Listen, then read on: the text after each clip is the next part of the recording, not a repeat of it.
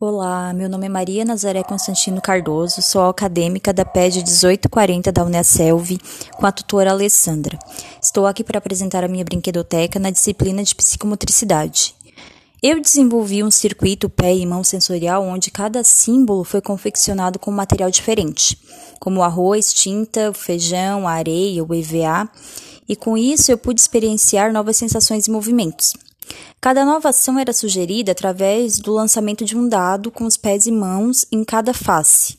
Cada face correspondia, se caísse o pé, correspondia à ação que tu mexeria os pés. Se caísse a mão, tu mexeria as mãos.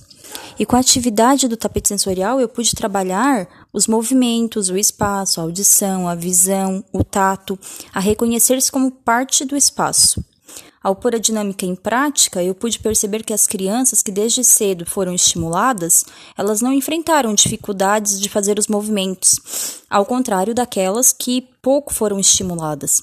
Elas enfrentaram um pouco mais de falta de coordenação na realização dos movimentos.